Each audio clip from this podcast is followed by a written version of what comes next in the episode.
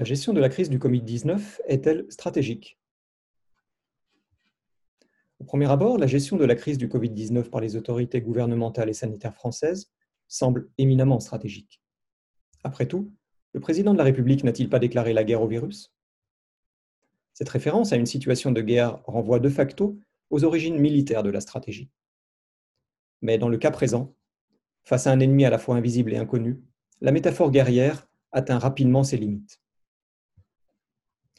Reprenons rapidement la chronologie des événements. L'existence d'un mystérieux virus en Chine a été évoquée pour la première fois dans la presse le 3 janvier. Les premiers cas de patients infectés par le Covid-19 en France ont été signalés par le ministère de la Santé le 24 janvier.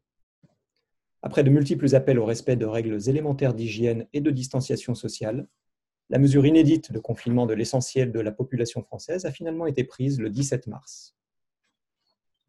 Cette mesure ne peut être considérée comme le résultat de la mise en œuvre d'un plan stratégique anticipé, au regard d'une capacité d'action préexistante, elle-même fondée sur l'analyse approfondie des différentes modalités de gestion de la crise sanitaire dans les premiers foyers d'infection. Par les décisions prises pour protéger les catégories de population les plus exposées et lutter contre l'engorgement des services de réanimation dans les hôpitaux, la gestion actuelle de la crise sanitaire en France relève davantage d'une réponse tactique que stratégique. Toute gestion stratégique d'une telle crise aurait supposé la préexistence de capacités, en termes d'organisation des systèmes de santé comme de disponibilité en nombre suffisant de tests de dépistage et de masques de protection.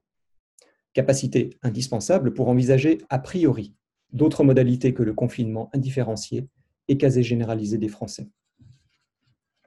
Il est par conséquent temps, en matière de santé publique comme dans bien d'autres domaines, l'énergie, le climat, l'alimentation, de repenser collectivement le futur auquel nous devrons faire face pour ne plus être acculés au seul contrôle, plus ou moins chaotique, du présent. En un mot, de redécouvrir le stratégique.